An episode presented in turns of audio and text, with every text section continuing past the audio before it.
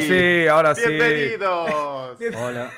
Buen día, América. Bueno, buenas noches, América. Ahí está, ahí está. Ahí está. Eh, bueno, nada, queríamos saludar a Neri Fabrelo, que lo conocimos en Insta Argentina. Un grande, Un Neri, grande. lo conocimos el viernes pasado. Nos contó que nos escucha desde el campo, Desde el mientras eh, cosecha las hojas. Sí, no, los hojas no, él es, es frutero. Frutero. Es frutero, es frutero igual que nosotros.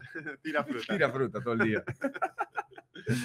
Este, sí, esto fue Éter Argentina la Sí. semana pasada. La verdad que eh, muy lindo de reconectar siempre con la industria, la comunidad local cripto que está muy fuerte. Mm. eh, y Bueno, la, la diferencia de siempre que hacemos, eh, ITER Argentina hizo, que es un, es un evento local, había, no sé, miles de personas, la realidad es que no, tenía la etiquetera, pero teníamos varias charlas llenas, estaba mucha gente dando vueltas, eso en España no, no existe. No existe. No existe, no existe. Un saludo para los de Criptolandia que me Sí. invitaron a, hacer una charlita en un side event, el Siwa Fest. Sigo Fest. Eh, ¿Cómo la pasaste?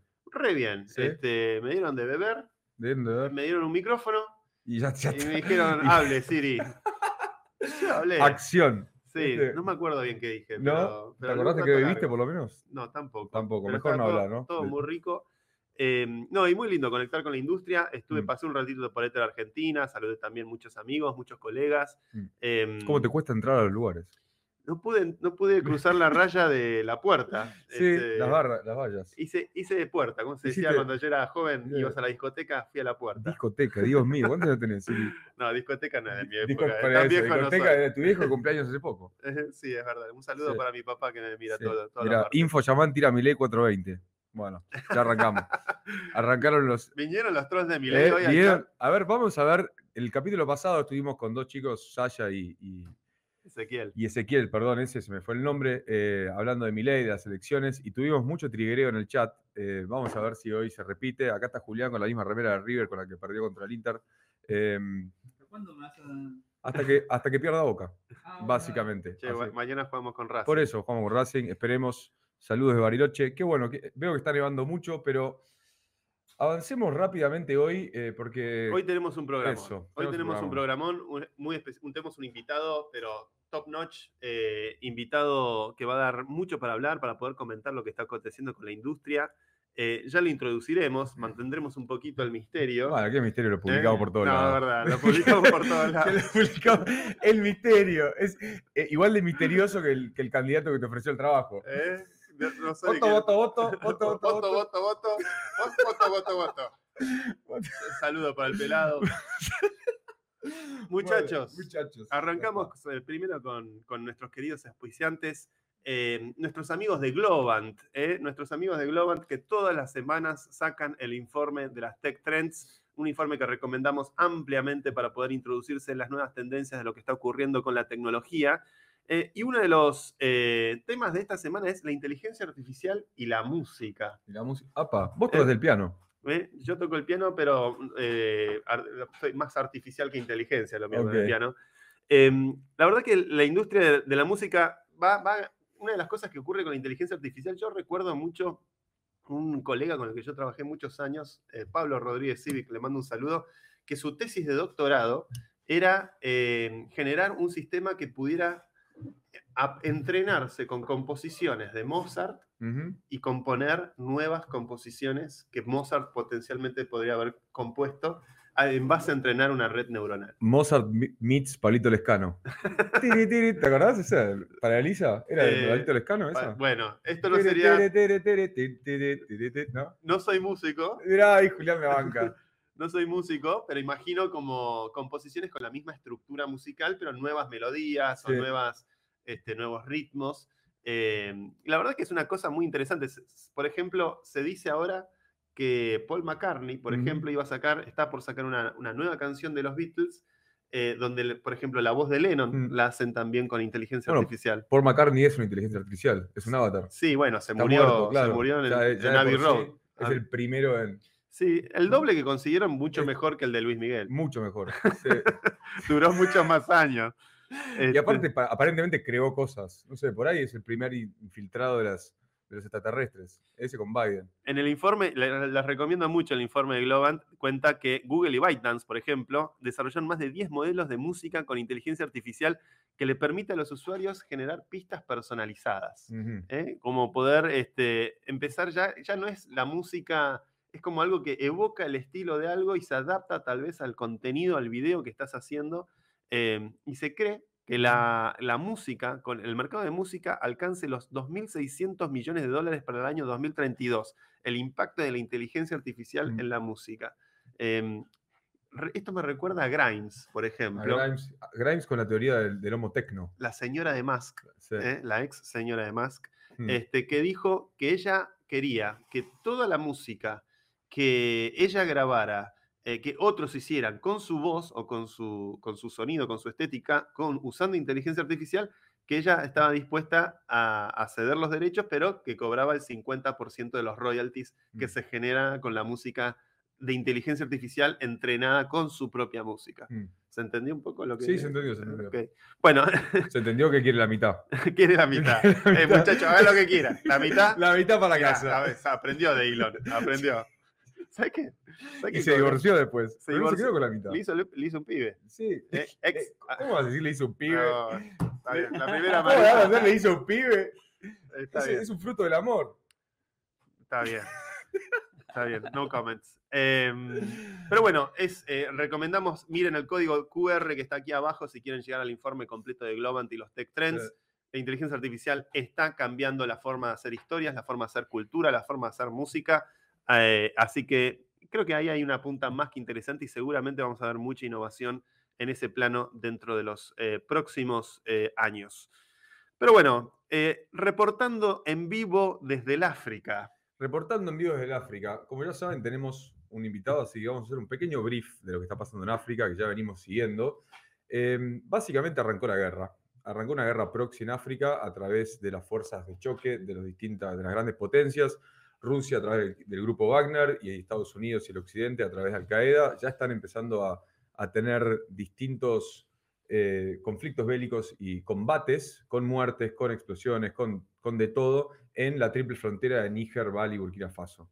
Eh, se están alineando Níger, Mali y Burkina Faso, de vuelta apoyados por básicamente infraestructura rusa y paramilitares rusos. Y Estados Unidos está mandando, porque es Estados Unidos, chicos, todo bien con la Unión Europea, pero es Estados Unidos. Es la OTAN. Es la OTAN, sí, la OTAN es Biden y todo el Deep State. el- Ni ¿cómo siquiera es Biden. No, ni siquiera No Biden, sabemos es, quién es. Es el Military Industrial Complex ahí Sí. jugando el jueguito de la guerra, que siempre, como nosotros repetimos, es la guerra en otros lados y no en su casa. Eh, en este caso está siendo en, en África.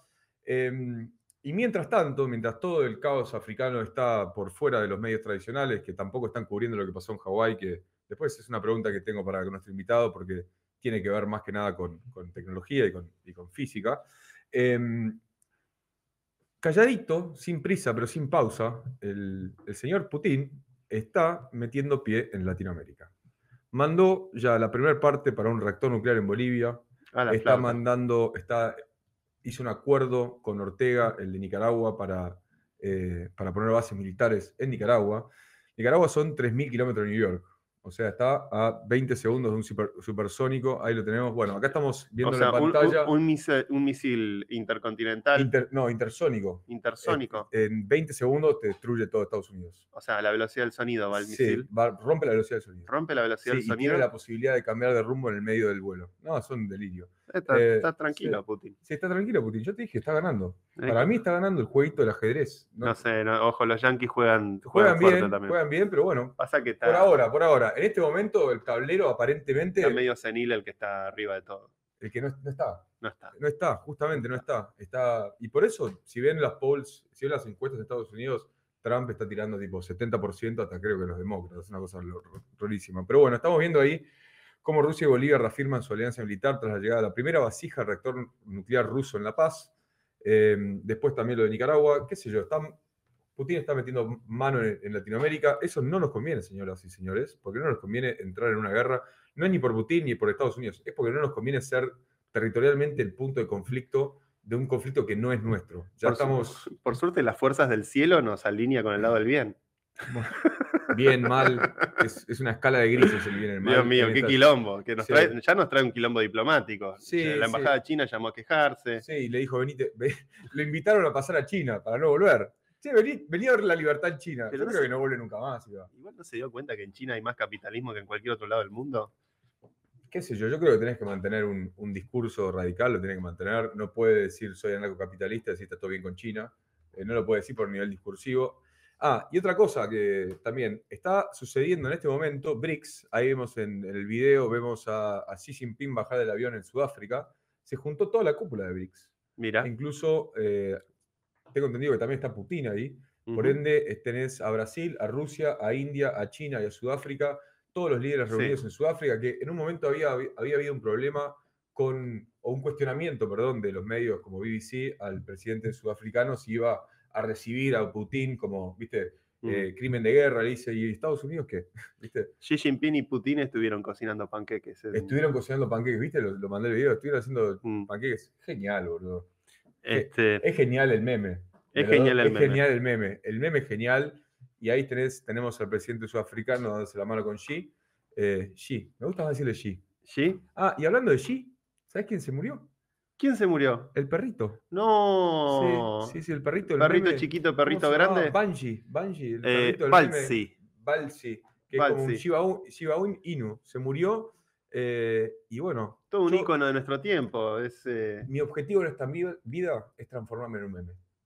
Porque es la única manera de trascender Y bueno, culturalmente mi existencia. empezó a hacer el ridículo. Ahí lo tenemos. ¿eh? Estoy hace 31 años tratando, la verdad que todavía, todavía no llego. Nuestro más sentido pésame, en una conferencia en Osaka, en la eh, DevCon de Osaka, vino como invitado estrella eh, eh, Balsi. Este, estábamos todos sacándole fotitos al perrito. Eh, bueno, una tristeza. Sí. Este, la verdad que está, es lindo cuando se le da entidad a los animales, se les da fama, tienen prestigio, como el perrito, la perrita Lassie, no me sé, Sí. la- cuando yo era chico. ¿Te acuerdas de Este, Lassie? eh, sí, Lassie era como una, especie de, de Eh, MacGyver. era como un MacGyver. un MacGyver con ladridos. Él te salvaba de todo. Te no sé, salvaba de era una cosa todo. rarísima, Lassie. Sí, este, pero bueno, nuestro más sentido pésame a la familia de Balsi y a toda la comunidad digital. Nos ha hecho muy feliz. Sí. Y Seguramente- nos seguirá siendo felices. Nos seguirá siendo Porque- felices. Pasó la inmortalidad, realmente Claro, un claro. Las personas. La- la- lo- lo- los entes mueren cuando uno, cuando la última persona se, acuer- se olvida de ellos, así que va a vivir por mucho tiempo en nuestros corazones.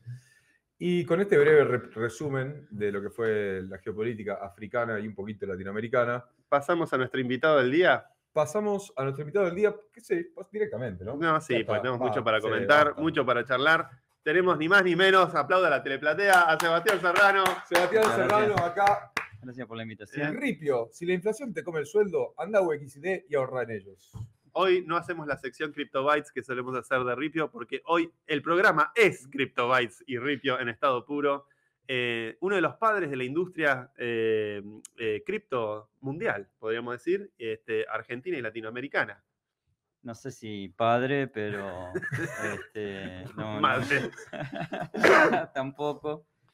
Este, Este, un 10 fan años, Seba. temprano. 10 años haciendo cosas con, Sí. con- con estos tokens. No es fácil sobrevivir a esta industria. Es, los inviernos, yo me hubiera imaginado que se iban a poner eh, más fáciles y no, se ponen más, más, más difíciles, pero Siempre son inviernos, ¿no? siempre son inviernos. Hoy tiraste Este. igual en Twitter una medio hopium.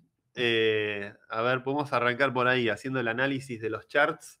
Ok. Em, 2020, o sea, tuvimos las correcciones, los inviernos. ¿no? de, los, de- de los veranos previos, y está el, triangu- el triangulito de cada invierno previo, y ahora estaríamos cerca, tal vez, de un. de un- Cerca, Bueno, técnico de la banderola, me- ¿no? meses, ¿no? Este, pero, pero sí, em, cripto tiene unos ciclos muy marcados, estos veranos, inviernos cripto. Este, de hecho, Ripio empezó en un verano cripto. eh, en dos, principio de 2013, yo, yo me empiezo a meter en, en Bitcoin eh, fines de 2012. Eh, antes de Ripio tenía una empresa de desarrollo de software. Y una de las cosas que nos lleva a ¿Vos sos- mirar. ¿Eras de la vanguardia de Dinero Mail? Si recuerdo bien, ¿estabas en Dinero Mail? No, o- vari- varios early Ripio eran de dinero mail. Ok. Este, sí, eh, nada, hicimos muchas cosas con dinero mail, pero este, em, yo tenía una, una empresa de desarrollo de software a fines de 2012, empiezo a, a usar Bitcoin para, para cobros, para pagos in- in- internacionales, y ahí es cuando me meto Y me meto en ese momento, en 2013, en ese, en ese primer verano cripto. 2013, Este, qué buenas 2013, épocas. O sea, cuando, fines de 2012, cuando veo eh, Bitcoin por primera vez, estaba 20 dólares. Eh, para abril, que es cuando, de 2013, cuando empezamos Ripio, estaba a 100. Y diciembre de 2013 llega a 1000 dólares el Bitcoin. Agarraste la primera ola agarramos la importante. primera, la- agarramos la primera ola importante y, y habla y, y es un poco el ciclo de lo que nos pasó a nosotros y le pasa a mucha gente. Es, em, es un, es un ciclo muy marcado de innovación que tiene cripto. Tecnologías habitualmente tienen un ciclo de, ah, de- de adopción que se los, se lo suele describir como una curva S, empiezan despacito, Los, los- empiezan a los subir. pioneros, early adopters, ¿no? empieza a subir muy, muy, muy rápido, en algún, en algún momento es bien exponencial y después eh, llega el pico de adopción y eh, llegan los laggards, los Ujú. first- early, early adopters, early majority, majority, laggards y ¿En dónde, en dónde estamos ahora? ¿Estamos en Laggards? Estamos, early en- majority? estamos en ¿eh? early majority. Estamos arrancando para mí early majority, pero cripto a su vez, además de esa S- curva S, adentro tiene otra curva S, como hace estos ciclos Dentro del fractal. es como un fractal em, que, lo, que, que se viene dando por, cuando, cuando surge Bitcoin, Satoshi pone, le pone un reloj de cuatro años, que cada cuatro años, en realidad es un número de bloques, pero más o menos cuatro años, eh, los mineros pasan a ganar la mitad. Mm. Es- los, los mineros ganan por recompensas de minado de, de los, de los bloques y por fees de las transacciones. Eh, al principio era solo rewards, de, solo recompensas por, por nuevos bloques. Cada, la tecnología de abajo de, de Bitcoin se llama blockchain, bloques en cadena, que son como un libro contable y cada bloque es como una página nueva de transacciones. En esa página nueva siempre hay Santi, le mandó Manu, Seba le mandó a. Santi, siempre son una entrada y una, y una, y una salida, pero la primera transacción de cada bloque viene de nadie. Mm. La, la y que va se al minero, y es Mm. la que se mina. Y esa tiene una recompensa. Mm. Inicialmente eso, yo voy mechando cómo funciona, qué, Vos tirá, vos tirá que hay tiempo y todos qué, seguramente qué- qué sucede con todo esto, pero bueno, al principio eran 50 bitcoins nuevos por cada bloque. Después Mm. pasó a, 20 a 25, después a 12,5, ahora estamos en 6. Y eso va pasando cada cuatro años. Los mineros gastan energía y, esa, en- eh, y tienen que pagar la luz para, Para eh, mantener la operación. para mantener la operación. Son netos vendedores, venden el 95% de lo que minan todo el tiempo. Entonces, todo el tiempo hay una oferta de venta Mm. de Bitcoin que cada cuatro años, en un, de un bloque para el otro, baja la mitad. Entonces, si, si, vos, si había una, una cantidad de demanda, que ahora que estamos súper capitalistas en, en el discurso en Argentina, Qué capitalista está la Claro, Argentina, Dios mío. cuatro años, casi una Claro, que hablamos. claro. A, veces uno, ahí, ¿eh? no- no- no- no, uno se pregunta mucho de qué tan pensados fueron cada uno de los parámetros de Bitcoin. Si Satoshi tiene, fue argentino, ¿no? este, no, y además sí, eh, marca muy bien el, el ciclo de negocios. hay- Sí. Hay muchas cosas en Sí, el está medio. muy bien pensado. Pero bueno, pero vos imaginás que hay, eh, si el precio está estable como ahora, hay, hay una cantidad de venta que está sucediendo todo el tiempo que encuentra una demanda. Mm. Eso de golpe cae a la mitad. Y la demanda viene siendo una. Eh, entonces eso genera un shock, Un shock de oferta. un shock de oferta que dispara un, un- un movimiento del precio. ¿Sentís que el halving, viste que Adam Back hace poco, uno de los, eh, uno de los que está citado en el paper de Satoshi, No es tan importante. no, Uh. bueno, no, eh, Arrancó. totalmente de acuerdo, ¿eh? yo con Adam Back maximalista. Pero bueno, Sí. El halving, no es tan- perdón, no, no- no Eh. dije, el halving, eh, yo describí esto, pero no es tan importante. ah, ah, ok, ok. Este, Adam vamos Back, Por favor, Adam Back- tirame, tirame, ¿cómo se llama? Adam Back no es tan importante. Adam Back no es despertante, Sebastián Es Serrano. un vigilante, Adam Back. arran- arrancó Es el realismo. vigilante. El realismo. Es, un- es un Este, vigilante, muy maxi, no. pero Adam Back tiró hace poco, hizo una Ha apuesta en- aportado en- mucho a la criptografía, Adam Back. sí, sí, en- este, eh, después- se le atribuye proof of work a él. Ujú. Eh, él eh, contó hace poco que creía que la apreciación por el halving iba a ocurrir antes del halving, que Bitcoin tocaba 100 lucas antes de mayo del año que viene o junio del año que viene, que es cuando tocaría el halving. Muy optimista. Muy optimista. Pero bueno, e- es, eso generó un ciclo de innovación. Es, Mm. es el reloj en realidad. Claro. Es como marca el tiempo. El, sh- el shock de, de oferta genera la ola de, de, De- fee, viene más gente. eh, esa- exchanges, claro, este, los, los Web3. ¿Y eso por qué pensás que está relacionado? ¿Por una cuestión de precio o por una cuestión de por innovación. por innovación? Y, y acá, o sea, pero vos dirías, pero si esto está tan marcado, ¿cómo es que no, no adelanta el mercado? ¿Por qué Mm. no? Y, y en eso yo, yo le echo la culpa a los VCs, Mm. que no son muy inteligentes. Son, Otro, son otro. Tenemos que empezar a tener como los banners abajo. Los bicis no son inteligentes. ¿eh? Y no, si no Pero bueno, viven, invirtiendo en FOMO. Entonces, levantar una ronda cripto ahora cuesta un horror, pero en el momento en el que está el mercado caliente, todo el mundo levanta rondas tremendas. Son ¿no? los que hacen, generan el hype, los VCs, los la, la invasión de En el- liquidez en el mercado. invierten con hype. Entonces, muchas empresas como Ripio empezamos en 2013. Mm. Leva- levantar en 2015, un horror. Uno de Mm. los años más difíciles nuestros fue tratar de levantar fines de 2015, prim- eh, principio de 2016. Nadie quería invertir en cripto, estaba Mm. muerto. Ah, pero en Macri- 2017 eh, levantabas cualquier cosa. Entonces, lo que ha ido generando es que llegan, de- eh, llegan usuarios en esto, en- en- en- durante estos ciclos. Eso atrae desarrolladores. el precio atrae usuarios. El precio atrae usuarios, Mm. más usuarios es mueven el el precio para arriba. usuario, es el Mm. precio. Eso atrae desarrolladores. Mm. Eso, eso atrae emprendedores. Eso atrae a, inversores que invierten en proyectos que son nuevos casos de uso. Mm. Y eso genera la demanda real. Mm. La demanda real es el uso de las blockchains. Mm. Mm. Es el eh, transaccionar y pagar por espacio en bloque. Si hay aplicaciones usando la blockchain, tienen que pagar la cripto de la blockchain. Mm. Si querés hacer una transacción de Bitcoin, tenés que pagar Bitcoin para registrar la transacción en la blockchain.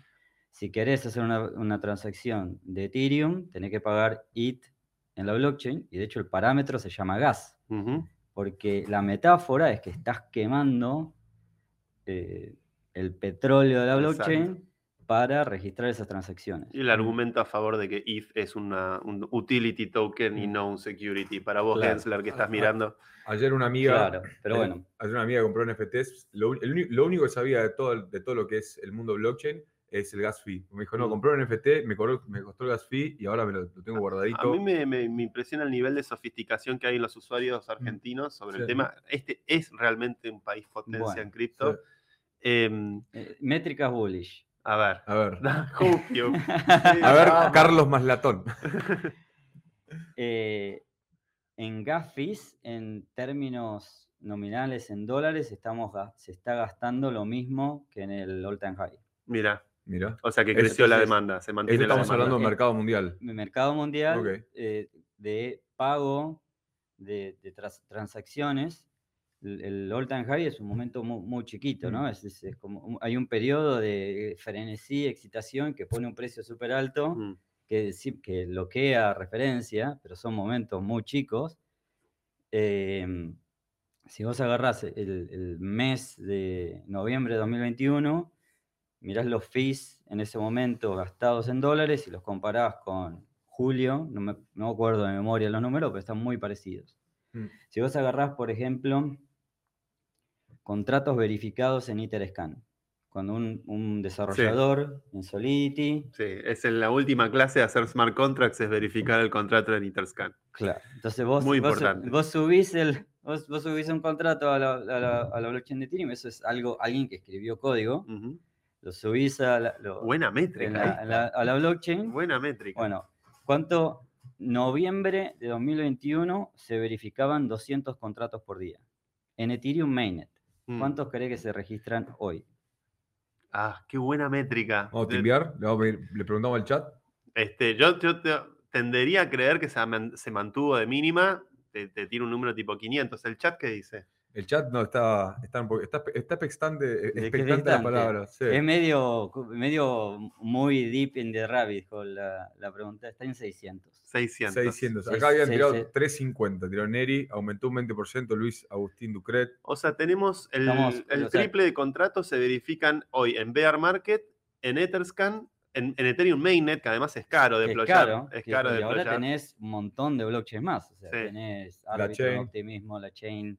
Este, la IBM está explotando Sí, este, porque claramente la forma de escalar estas tecnologías es con muchas, muchos layers. la Muchas es cadenas. el Ethereum Virtual Machine. La máquina virtual de Ethereum. La computadora detrás del blockchain que procesa los Podemos programas. ir ahí después, pero bueno, este, así cerramos hilo conductor, pero en, en esto hace que se invierta mucho en, en casos de uso en estos periodos. Y emprender es difícil este, en- en- y lleva tiempo lograr, de- desde el día cero hasta que tenés un producto que más o menos funciona Mm, para tratar de conseguir El Product Market Fit. Product Market Fit o el MVP, Mm. estás año y medio, dos, Sí, con suerte. con suerte. Es un, Bueno. es como dar un rayo parabólico. es. Bueno, 2017, m- millo- me- mil, mil, dos mil millones de dólares de inversión disparan un montón de casos de uso. Eh, Mucha inversión 2016, Esa ola me la 2017. acuerdo mucho. Esa Bueno. ola me la acuerdo. Era, 2000. había ICOs, ¿no? Claro, bueno, en, Eh, e- en esos ICOs eh, surgieron OpenSea. mm. OpenSea Wow. fue una ICO. No, no, fue una- no me acuerdo, no, no fue una ICO OpenSea, pero muchos fueron. eh, Initial Coin Pero- Offerings. que. Era, era como salir al Este, mercado para no, es, levantar no, es capital. más nuevo. Sí. Es más nuevo. es de la última. Este, pero Open, los, todo la Decentraland, Mm. de Sandbox. Sí, Decentraland, todo DeFi, gran ICO Compound, argentino. Mm. eh, Compound, Todo lo de DeFi. eh, todo lo DeFi, AVE, Mm. todos esos proyectos son fines de 2017, finan- financiados.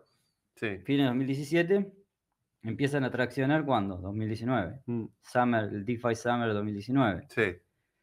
Eh, 2020 NFTs. Todo eso es Mm. inversión de 2017, Mm. 2016-2017. Son nuevos casos de uso que traccionan el siguiente mercado, que le dan lo fundamental. Muy interesante estos plazos, o sea, del financiamiento a- al Product Market Fit, uno a dos años, eh, y A MVP, digamos. a MVP, y, pero Sí. generar usuarios, tener Sí. uso, utilidad real. Uniswap, me acuerdo en el DeFi Summer, ¿te acordás? Claro. 19, Uniswap era como el boom. Eh, de repente que la liquidez de Uniswap pasó. Yo me acuerdo de Uniswap, me metí, había 6 millones de dólares.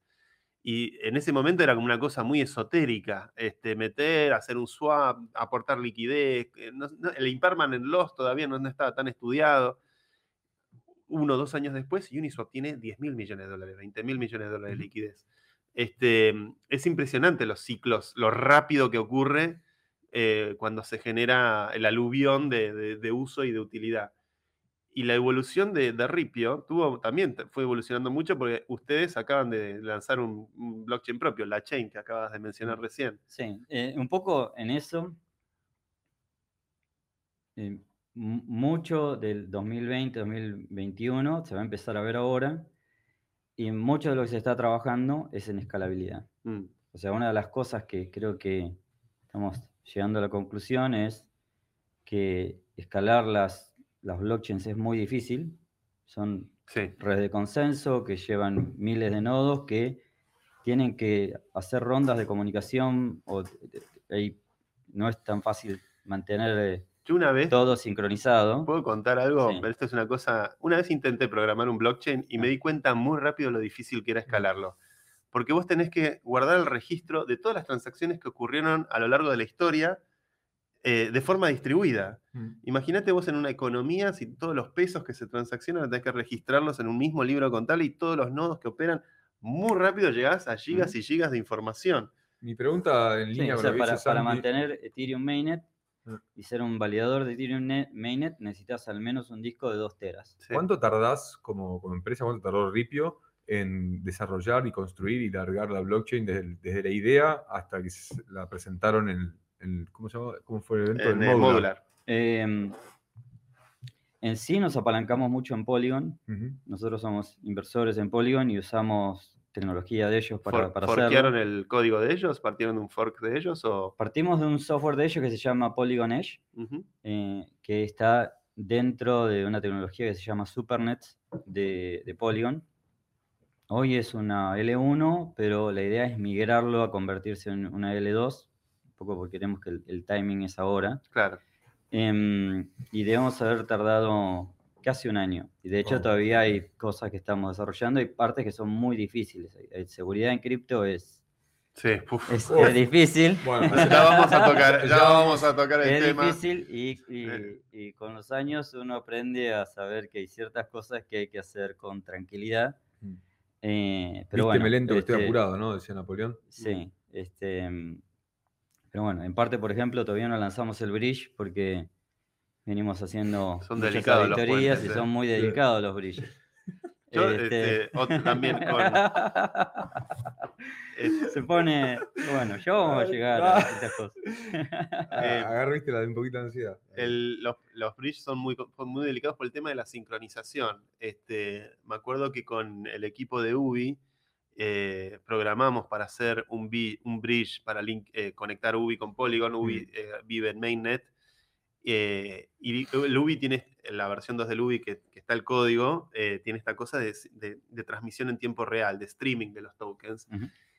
Y la verdad es que la ingeniería de hacer el puente es extremadamente compleja porque tenés de repente con una L2, con un Layer 2, tenés siete días de sincronización, como por ejemplo con Arbitrum o Optimism, eh, y en esos siete días puede pasar de todo mientras estás moviendo los activos. Y no son días eh, cronológicos, son días tiempo de bloque, block times. por lo cual es muy difícil, muy difícil eh, la construcción, mucho más complejo de lo que parece y muchos de los ataques que ocurren en el ecosistema vienen por ahí, algunos, no todos.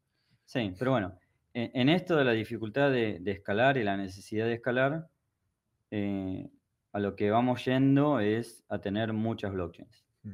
y agrupar blockchains por mundo caso de uso.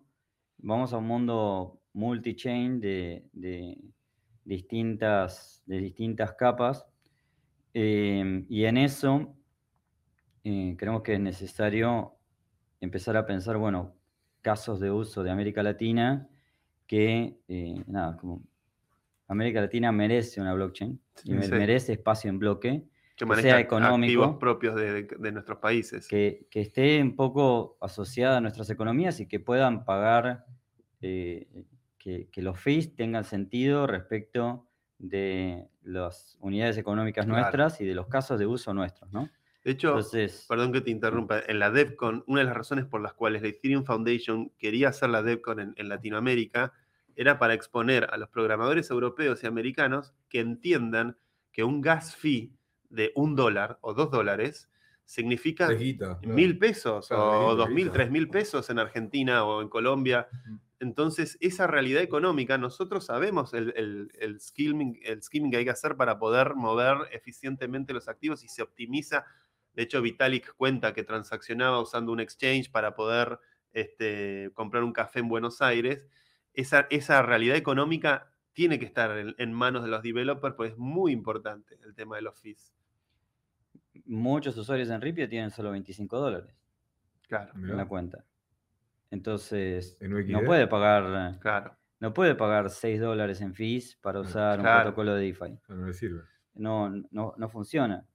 Em, y, y en eso, este, incluso muchas de estas L2, por ejemplo, que están surgiendo ahora respecto de con- contra Ethereum Mainnet, son 10 veces más baratas que, que Ethereum, pero 10 veces más baratas que Ethereum sigue siendo Sigue muy siendo caro caro. para la TAM. Sí. Este, y son, ¿eh? pero eh, bueno, entonces estamos trabajando mucho para que sea todavía más económica. De hecho, eh, estamos en eh, c- 0,1 centavo de dólar, está más o menos la transacción en, en la chain, 100 pesitos. eh, 100 pesitos.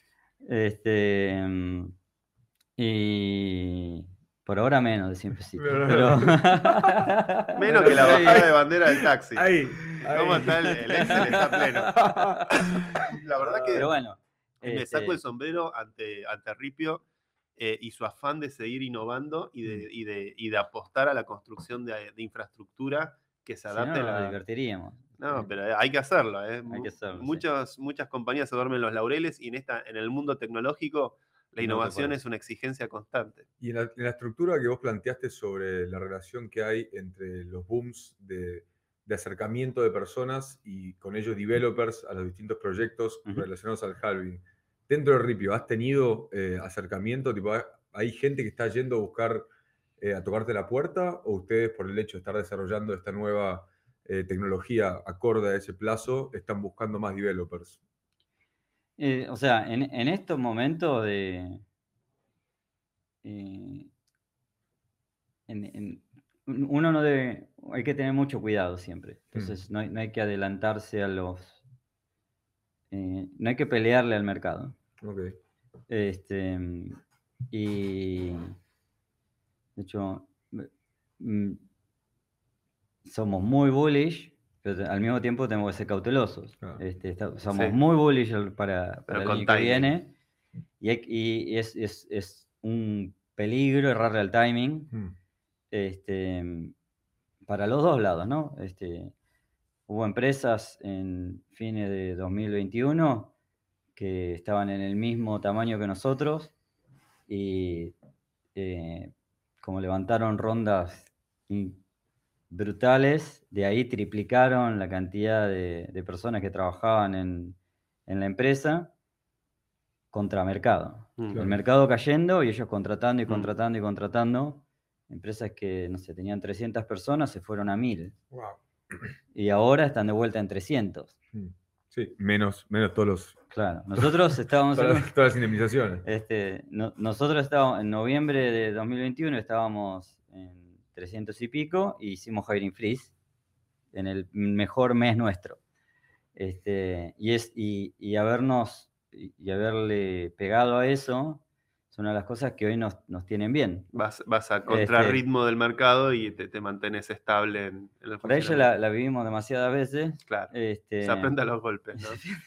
Este, pero bueno, en este momento somos cautelosos, o sea, somos muy optimistas, pero no se puede, eh, no le podés cerrar, ¿no? Entonces, en eso, A mí me da Eh, mucha esperanza lo que tiraste de los contratos de Etherscan eh, triplicados en, en la, o sea, muestra la actividad developer creciendo mucho, eh, que los gas fees este, también estén, estén Bueno, Eh, y se vienen muchos casos de uso también, Mm. este, que se empiezan a notar, no, no siempre, es muy difícil en, en innovación saber que funciona y que no, ¿no? O sea, se ha in- invertido ¿Qué casos de Eh, uso te motivan? ¿Qué, qué estás, viendo en el radar que está, que te parece interesante?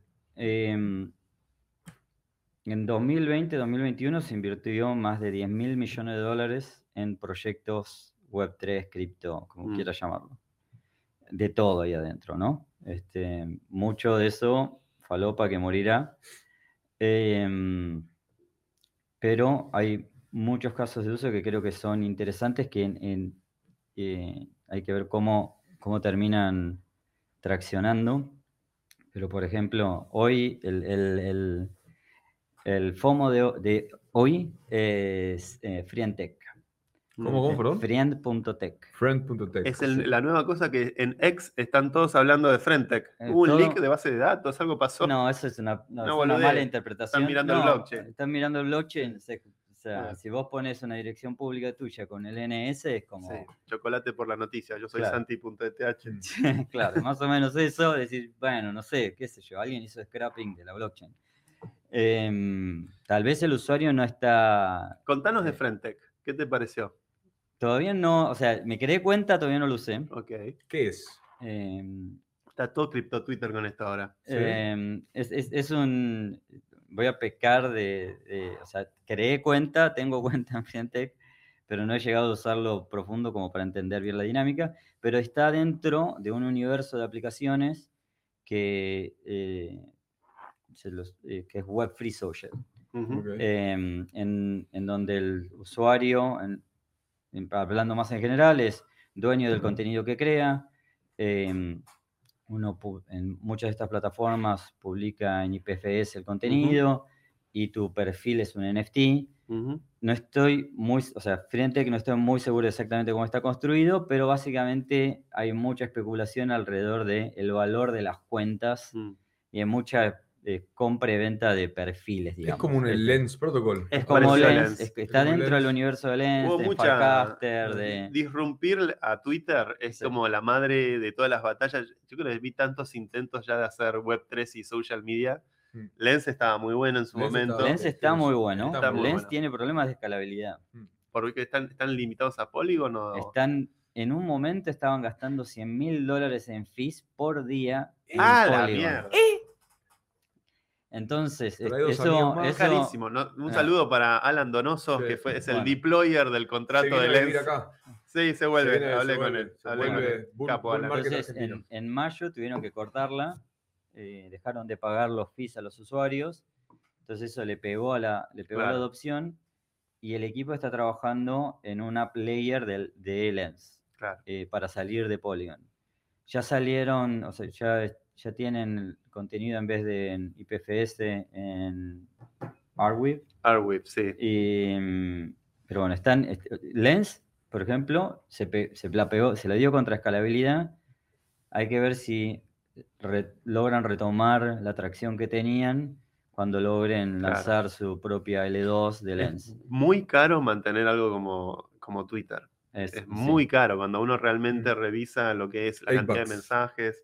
¿Cómo? 8 bucks. ¿Te acordás cuando, ¿Te acordás cuando Elon estaba con los 8 dólares? 8 bucks. 8 bucks. Che, Elon, gracias eh, por los 29 dólares. Cobré 29 Ah. dólares de, de cre- Creator Content. Sí. No sé, me, me conecté la cuenta de X con Stripe y me, me entraron Sí. 29 dólares. Un paso más en el doxeo institucional con ¿Eh? los Yankees. Eh, pero está bien. A ver, eh, el- Bueno. te aviso que los Yankees están en todos lados. Sí.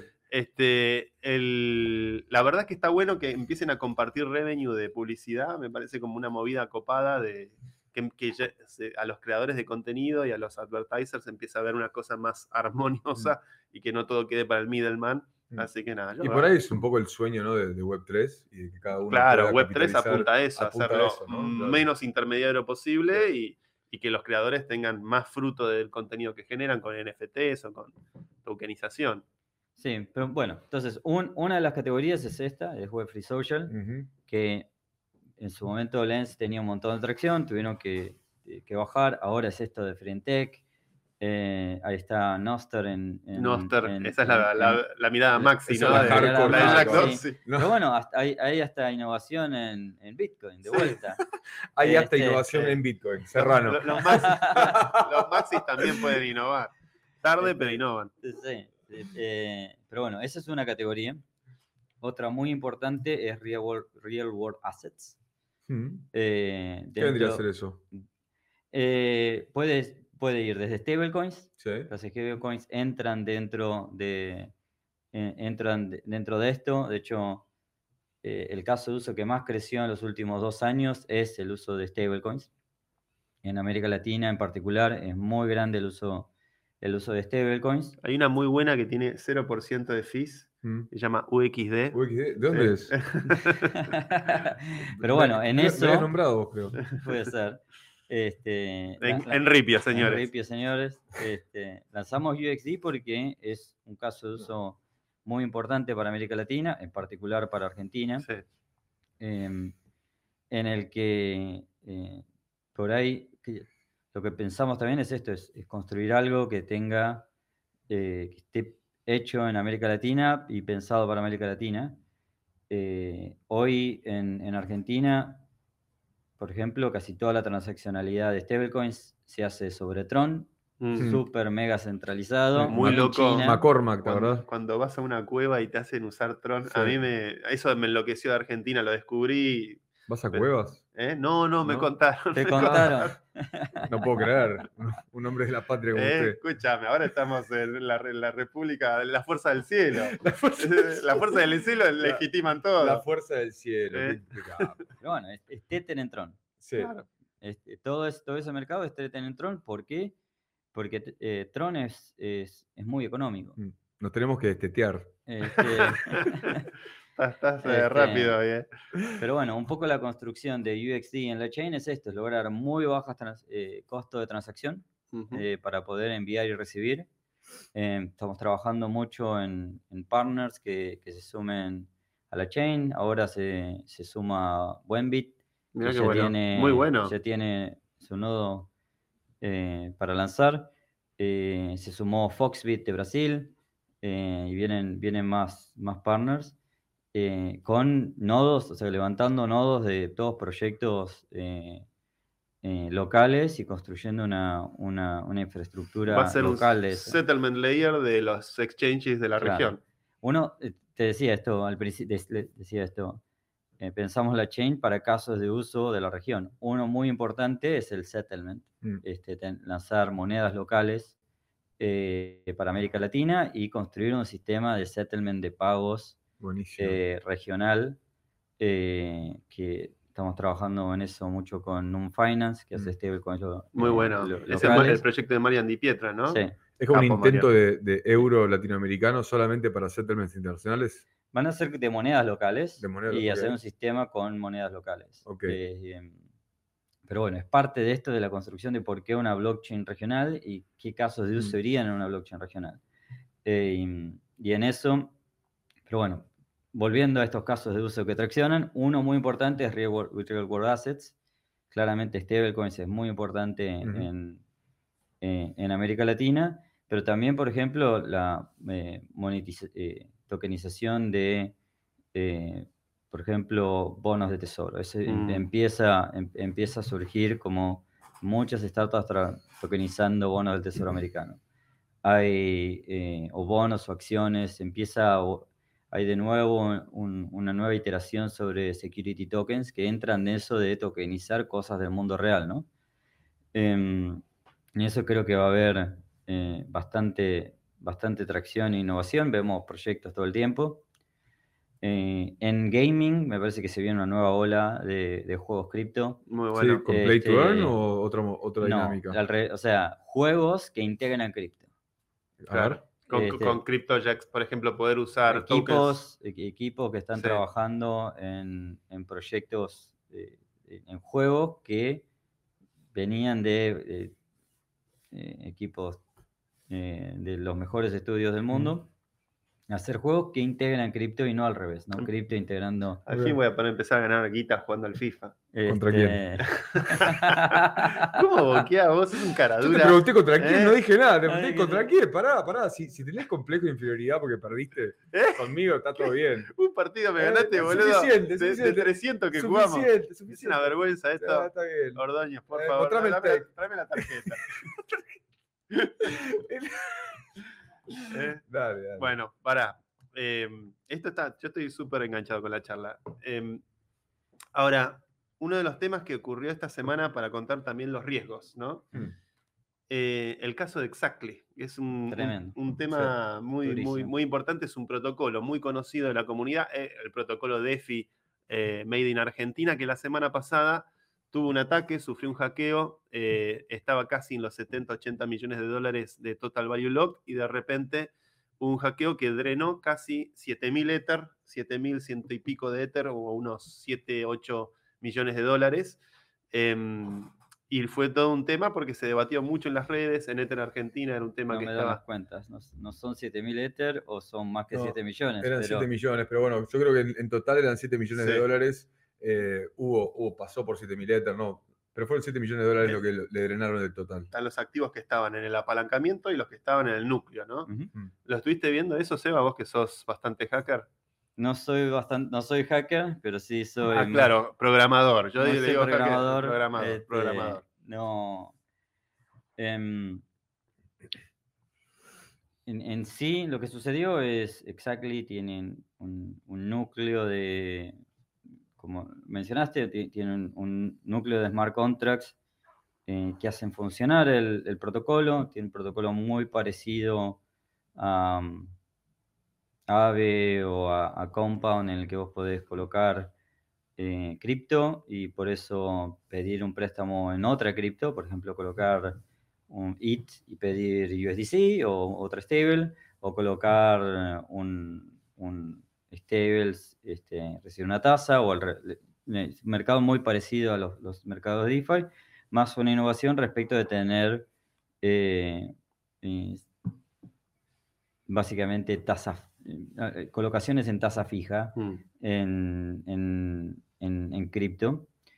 Em, esto lo lanzaron primero en Ethereum Mainnet y después en Optimism. Y, y en Opti- y estaban teniendo mucha atracción en Optimism.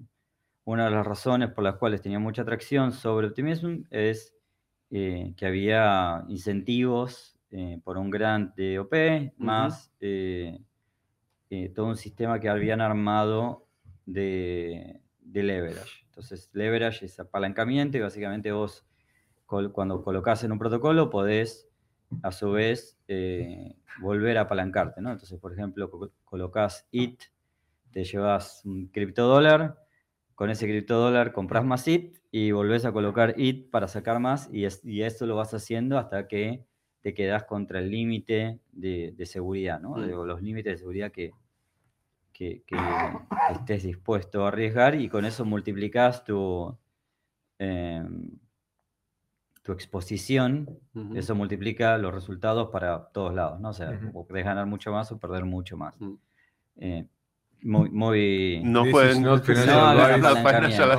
No jueguen con el apalancamiento. Y No, sabemos el que tenemos, apalancamiento tenemos es para que- profesionales. sí, y, y sabemos que mucho cripto Twitter tiene tendencia a la ludopatía, así que por favor, chicos, No, no hagan apalancamiento, pero bueno, este, ni más latón hace apalancamiento. Ni más latón, que más latón de estas cosas sabe. Este, pero bueno, ahí, ahí se hace mucho apalancamiento y tenían un contrato para apalancamiento, que básicamente en vez de hacerlo vos, ponías en el contrato de apalancamiento y te hacía todo automático. En vez de hacer muchas transacciones, una sola transacción y hacía todo esto apalancado.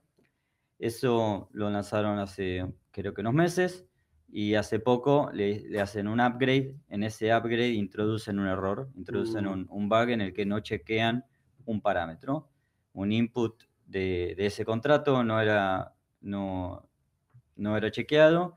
Alguien vio el error y eh, abusó de, esa, de, esa, eh, de ese error de programación, digamos, en, en- en- en ese problema de seguridad. Justo ese contrato no, no era un contrato núcleo que no fue auditado Claro. por los Lo- auditores. otra, otra cosa grave es que, que sucedió en esto es que ese contrato nunca fue auditado, nunca pasó por un review externo de seguridad.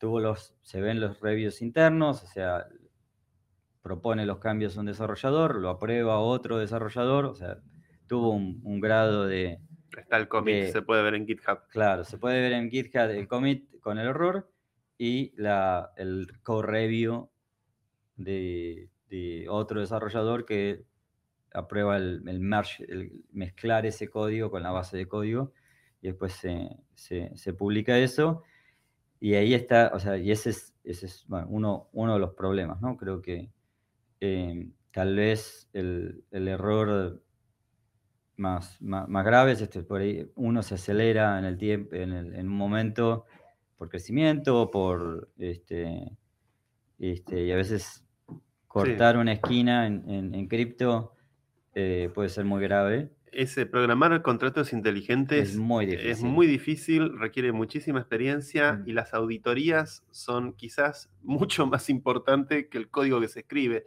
E idealmente También son es- muy caras, ¿no? son muy caras. Me pregunto si con inteligencia artificial se podrá reducir un poco el costo de ese trabajo manual. ¿Has- Eh, ¿Has visto algo hay- de eso? Hay herramientas de chequeo formal, hay, cada vez más herramientas para, para chequeo de, de código. Lo, lo- también al mismo tiempo es como, en, en seguridad siempre hay como, es como un arms race Sí. de los dos lados. La- el- Sí. el- las mismas AI que puedes usar para chequear código, las puedes usar Para para, encontrarle eh, vulnerabilidades a código. nosotros, eh, Entonces, nosotros eh, venimos haciendo algunos casos de ciberseguridad acá, tu- de hackeos a distintas instituciones argentinas. Hace poco hackearon el PAMI. Estamos hablando de un hack a Exactly, es un protocolo DeFi. ¿Cómo mantuviste la seguridad en Ripio los últimos 10 años? Primero, mucha inversión en eso, ¿no? O sea, es, eh, y mu- mucha dedicación a esto. Yo tengo algo de background en seguridad, estuve- tuve algún trabajo en seguridad informática, mi CTO también, eh, nues- nues- nuestro CTO también. em, y hay, hay un equipo de seguridad interno im- importante en Ripio, es casi el 10% de la empresa Wow. dedicada, de- hay distintas áreas, ¿no? Hay, hay, em, hay, por ejemplo, en- habitualmente en, en las empresas te suelen hackear por la gente, más que por los sistemas, Mm. sobre todo en, en Web 2, digamos, ¿no? Que donde todo está un poco Claro, más, que- más Alguien que da acceso a admin rights o. phishing, hay, eh, Claro. virus en computadoras personales, hay, eh, entonces hay todo un equipo que se dedica al onboarding, offboarding de gente, eh, tenemos eh, son muchas auditorías de eso, hay, eh, hay mucho entrenamiento de, em, de la gente y también se hacen eh, campañas de educación internas de, de eh, phishing y distintas cosas. Hay un equipo, un, un blue team y un red team. es- el blue es como de juega de adentro y el red juega de afuera. Muy bueno. Este, son términos comunes de- de- dentro de la seguridad, se- seguridad informática.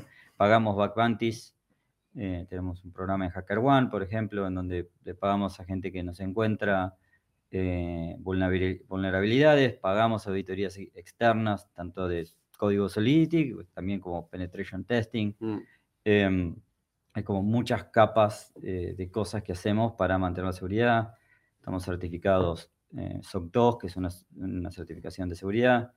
Em, ahora estamos haciendo em, CCSS, que es una certificación de cómo manejamos las, las claves privadas. Hay muchas cosas que vamos trabajando todo el tiempo Interesante. en ¿eh? el que uno tiene que eh, siempre estar, eh, in- siempre es, es como un manejo de riesgo, ¿no? O sea, vos, podés invertir infinito en seguridad. em, Como decía el, el fundador de Intel, only the paranoid survive. Solo sobreviven los paranoicos. Howard sí, Hughes también. pero, al mismo, pero al mismo tiempo tenés ciertas restricciones de, de costos. Es decir, también la, la seguridad en algún punto te- tampoco podés pagar seguridad infinita porque te va fuera del mercado de lo que, de lo que podés pagar, pero siempre hay como un nivel en el que em, una vez un- eh, alguien me dijo, bueno, tenés que tener la casa eh, eh, imposible de robar. Vos tenés que tener una casa más difícil de robar que la de tu vecino. Dice, Em, y, y en- y eso va cambiando y también hay una, una ecuación entre la recompensa de, de- de hackearte versus los riesgos de hackearte y el esfuerzo de hackearte. Mm. Entonces, si vos vas construyendo capas, esas capas hacen cada vez más difícil eh, entrar a tus sistemas. Em, podés estar trabajando en que las consecuencias también sean más graves. Y, eso, y esa ecuación va cambiando también de cuánto dinero estás administrando y de cuánto hay de recompensa. ¿no? Entonces, tal vez, por ejemplo, en un protocolo DeFi que tiene 100 mil dólares, 200 mil dólares, un millón de dólares, en- va a traer cierta calidad de hackers y grupos, eh, pero un protocolo con 10 millones, con Mm. 100 millones, me empieza a, tra- a- a- Claro, a otro traer nivel. otras Es- cosas. Entonces es- vos Siempre tenés que estar-. Eh, Hasta llegar al hacker peronista. Mm, Que se hacker afanó 200 peronista. palos, ¿te ¿Te acordás? acordás? Ese 200 Pero bueno, palos. metió este- nuestro viral del año, el hacker Este, peronista. tal vez un error así, con pocos fondos en el protocolo, eh, Claro. pasaba desapercibido Claro. para la gente que miraría, no le, le dedicaría algunas horas de atención. Mm. Cuando ya llegas a 70 millones de dólares en TBL, la, el- la atención va a ser mucho más grande. ¿no? Se habla del efecto Lindy, ¿no? De los protocolos. Mientras más tiempo pasa que un protocolo así no sea afectado o atacado, más fuerte la percepción de seguridad sobre ese protocolo. Mm. Este, por eso este AVE, que tiene ya muchos años, tiene un efecto Lindy muy alto y con- muy confiable. Exactly, es una pena porque la verdad que es un proyecto muy bueno, que con, con un equipo súper capaz este, y que, que creció mucho en este año. eh, y bueno, este, se aprende a los golpes en esta industria. Em, ¿qué, qué salida tiene un protocolo que, sufre un ataque de este estilo? ¿Podrán por ahí con el token usarlo como seguro, imprimir más tokens para poder cubrir a los depositantes?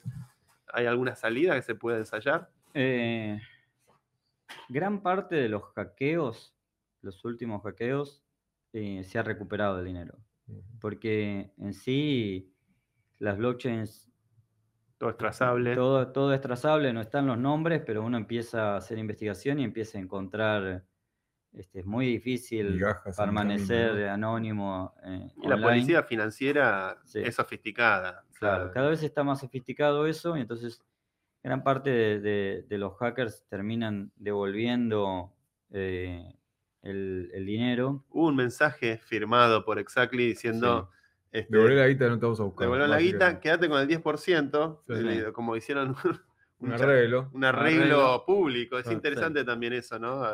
De, de todas formas, eso que, que, por por ejemplo, que Exactly no, no los persiga a ellos, el, eh, el crimen está hecho. Sí. Y por más que devuelvas el dinero, ya hiciste el crimen. Sí, pero ¿a- ¿a, Eh, qué punto las, las fuerzas penales del Estado hoy tienen el conocimiento técnico para no solamente llevar adelante la investigación, sino después ir a un juzgado y probar la culpabilidad de una persona? ¿no? ¿Me- Lo, suficiente como para que muchos protocolos han sido... Yo estoy preguntándolo desde, desde la, bueno, desde pero la por ejemplo, ¿eh?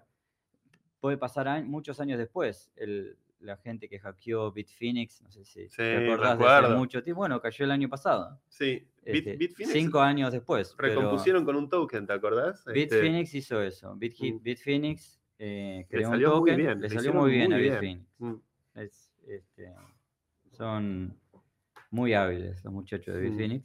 Crearon un token que representaba la deuda. mm. Eh, y, y fueron eh, básicamente con ingresos de- del exchange recomprando esa deuda. Este, después la recontrapegaron con Tether, así Sí. que terminaron recomprando todo. Eh, y como era un token, también la gente tenía liquidez, o sea, en todo momento podías venderlo a pérdida al principio y había gente dispuesta a comprarlo a, a más largo plazo. Em, y, en, y esa es una de las salidas. En el peor de los escenarios, sí hay otras cosas. Hay, por ejemplo, que es uno de los desafíos. A veces te hackea un, un grupo, es- te, te puede hackear un grupo de, em, de un país en donde no puedes ir a buscar. Por ejemplo, eso le pasó a Ronin. Claro. A Ronin lo hackeó un grupo de Norcorea, del gobierno de Claro. Norcorea. Entonces, ¿quién lo va a ir a buscar? Es, o sea, casi inmediatamente se enteraron quiénes, A quiénes mí a- eran. A Instagram me quisieron entrar desde Irán, Desde Irán te lo juro. Me, a tu Instagram. Antuí con mi contraseña, todo. y Voy a está, está hablando mucho de África vos. ¿Eh? Sí. Mucho uranio. Sí, sí, sí. Eh, Corea del Norte, ayer leí un dato de color, nota al pie, Corea que- del Norte se financia. en base a hackeos. Hay mucho de financiamiento Sí. en base a hackeos. Eh, el famoso ataque a los hospitales públicos británicos haciendo ransomware, eh, todo el ransomware de ataques de código de, de- de- bloqueo de encriptación de información, impedir un rescate en Bitcoin, mucho de ese software se hace en Corea del Norte. Y ayer leí algo que me causó gracia. eh, Corea del Norte le compró a, a Volvo en Suecia mil Volvos, mil autos, y nunca se los pagaron. pagó, Sí, se lo vi. y, y ves los Volvos andando por Corea del Norte. Sí, está bien, te pagamos, te Sí, pagamos. sí, sí, vení, vení. Este, bueno, em, Hicieron el plan Bonex Bitfinex, tira Agustín. el plan Bonex Bitfinex. Que está de moda el plan Bonex. ¿Cómo? Se viene fuerte eso el año que viene. ¿Cómo, cómo es posible, no tocando el tema de, de- para esquivar un poco, para, poner, o, o para pensarlo de otra manera, se habla mucho de dolarización, se habla mucho de opciones para, para suplantar al peso. ¿Qué tan cerca está la tecnología para al menos generar una moneda estable argentina vía criptografía? O sea, creo que va a haber mucha experimentación alrededor de eso, innovación alrededor de, de- de crear eh, formas de, de dinero digital. Brasil, por ejemplo, está innovando un montón en Mm. eso, están lanzando ahora el real digital arriba de Pix, Pix, perdón, que va a ser compatible BM, con muy bueno. eh, desarrollado con Hyperledger. Esto lo hace el Banco Central. Lo hace el Banco. Central brasilero. O Qué bueno. Este, eh, es- el, el real digital va- se va a poder escribir en Solidity y, y deployar en, en la blockchain del Banco Central de Brasil código eh, que interactúe con, eh, con, con- con su blockchain y con el real digital. Mira qué bueno. Em, hacer gasless, me pregunto mucho cómo van a hacer para manejar el. Eh, Eso el- suena los- medio los- fantasioso, lo- ¿no? Los fees y la infra la va a pagar el Banco Central de, de- de Brasil, pero bueno, es- es- pueden, pueden, pueden iterarlo eso. Sí. Eh, va a haber mucho de eso. Y, y yo un, un poco, est- esto se lo preguntamos una vez a Milei en un, en un, en un, en un foro. em, ¿Te acordás? En el- Al peluca, lo atacamos entre los dos. Lo atacamos entre los dos y le preguntamos una, al respecto de, o sea, un poco creo que tenemos estamos en, discusión de eso, ¿no? Estamos en dis- dis- discutiéndonos el futuro del peso. Eh, esta, esta propuesta de, dolarizar, o sea, que, que- deje de existir. Em, y tal vez lo que podríamos hacer es saltar al futuro eh, y crear eh, una, una moneda basada en contratos inteligentes en donde el control de la emisión em, esté gobernada por un contrato inteligente y que sea open source y que, se, y que sea transparente eh, el manejo de, de- de esa emisión.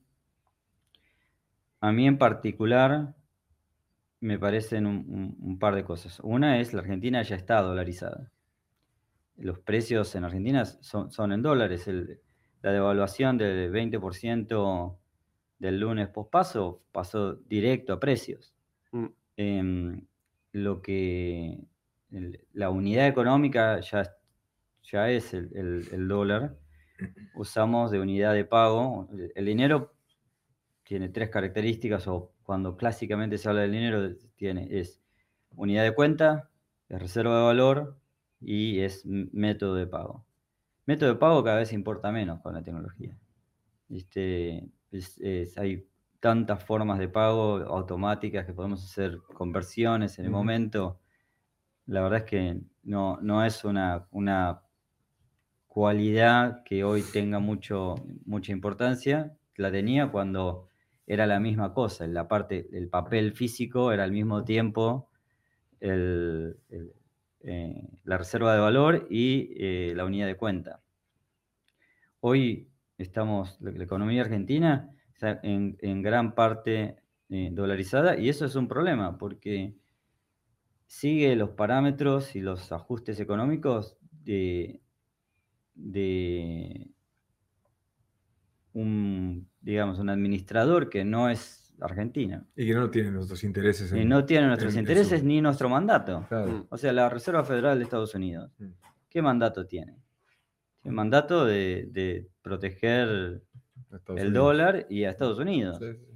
Y se les complica la economía Eh, y suben la tasa de interés Y, y, te fui- y vos te crees que... Sí, quedaste uh, bicicleteando en el aire mal. muchas veces cuando... ¿Cuánto, pensar, ¿Cuánto pensaron eh, el efecto de subir la tasa de 0,25 a 5,50 Argentina en no un año cuenta. Respecto de lo que puede pasar en América Latina? No, no nada, importa menos nada. ni cin- ni 5 segundos. Eh, muchas veces cuando Eh, se habla de historia argentina, nosotros tendemos a mirarlo o- como es natural desde nuestro punto de vista, pero 2001, eh, estuvo diciembre del 2001 y también estuvo septiembre del 2001. Septiembre del 2001, cuando atacan las torres, Latinoamérica pasó totalmente a un segundo plano y Medio Oriente pasó a ser la prioridad absoluta de los Estados Unidos. Y eso eh, a- impactó sobre la economía argentina que tenía, estaba como la expectativa de, de megacanje, estaba con expectativas este, financieras atadas a la convertibilidad. Eh, y es verdad que es, es un, corre, pone en riesgo un poco nuestra soberanía. Mm.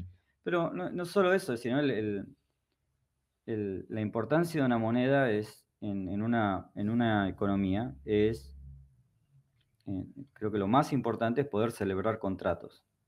Mm. El comercio. Eh, es, eh, el- el- pero el comercio en el momento, no sé, porque lo podés hacer en cualquier, casi en cualquier moneda, pero si vos celebrás un contrato eh, con alguien, que el, el lapso de tiempo es un año, Mm. no sé, contrato de alquiler, Sí. y, y vos lo tenés que estar re- renegociando todos los meses, es un problema. Sí. O, tu genera, salario. genera fricciones. Y, y- y un montón de pérdida de tiempo y de productividad. Tener que estar peleando tu sueldo todos los meses. Mm. Este, y el empleador del otro lado. O sea, el- los los- dos no tienen previsibilidad y tienen que gastar un montón de tiempo en cosas que reducen nuestra productividad y genera mal humor en, en la gente, genera fricción social. y menos desarrollo. Mm. Este, en eso creo que de- deberíamos tener una, o sea, se- sería el ideal, ¿no? El, el ideal sería tener, poder tener una, una unidad económica sobre la cual que, que dependa de nuestra economía. Mm. Em, El modelo salvadoreño, ponele, ¿qué opinión te trae? ¿Es aplicable, no es aplicable? no, no soy un experto en... Con respecto a Argentina, con la posibilidad de salir de una matriz de peso y no tampoco entrar a la matriz del dólar, así como someternos a la Fed, eh, ¿viste? pasando a una, por ahí unas reservas en Bitcoin y plantear una, una moneda de, de curso legal en, no sé, en un smart contract. Eso Eh, sería full power, ¿no? Sería el maximalismo del otro lado, La, pero... la utopía la cypherpunk. utopía- sí, de pero bueno, Cypherpunk. La estamos construyendo. eh, bueno, a poquito. O sea, no sé, creo que vamos a ir... eh, eh, la, la parte online creo que cada vez está más desconectada, ¿no? Entonces hay toda una... Toda una eh, Como la parte online está cada vez más desconectada. de, del offline. De los, ah, ok. sí. Este, Y cada vez más hay una economía online. Decir, yendo al cypherpunk, de la a la mención cypherpunk. Cada Dale. vez hay más gente que vive en Claro. una economía digital Mm. eh, que casi que, que se des- desa- eh, Sí, desa- desacopla. desacopla de la economía Claro, física. ¿cuántos desarrolladores cripto hay en Argentina que ganan en cripto y que Sí. convierten para Sí. y su economía no es- está, depende más de la economía de cripto y de, de- y de la tecnología que de la economía local, ¿no? Entonces, Mm. es- Mm. eso creo que va a llevar a, va a seguir desarrollándose. em, y hay, y hay ese, ese- esa, esa visión cypherpunk se va a ir desarrollando, pero casi que no importa la, la, eh, lo, lo local. Em, en el comercio de los átomos, por un tiempo creo que va a ser, por, por un tiempo largo, creo que van a seguir e- existiendo monedas locales eh, y probablemente existan cada vez más monedas locales Mm. eh, de, de- de economías.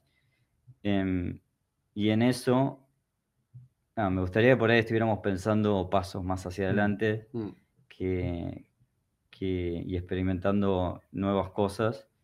Bueno, sería interesante, yo no soy programador, yo soy simplemente un, un afortunado de estar en, este- en esta mesa.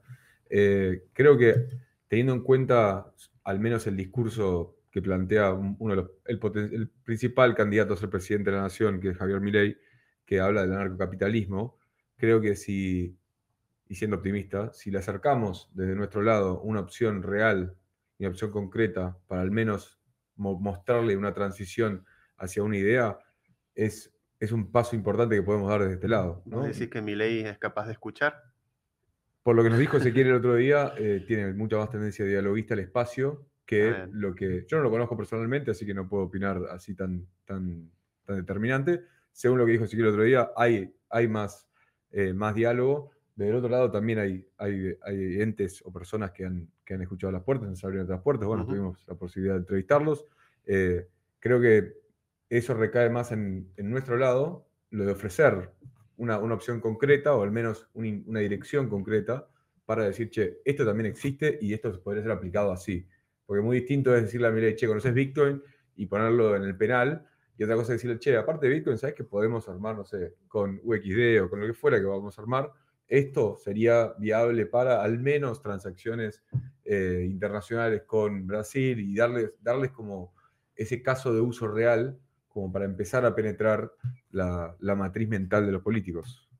Sí, o, tal vez eh, es algo que tenemos que, que resolver de forma privada, fuera del Estado. Tal vez en, en esto creo que si le, si le preguntamos esto y le planteamos esto, él nos va a venir con que los privados hagan, eh, innoven y, y construyen Mm. y, y- y después que, que la gente adopte.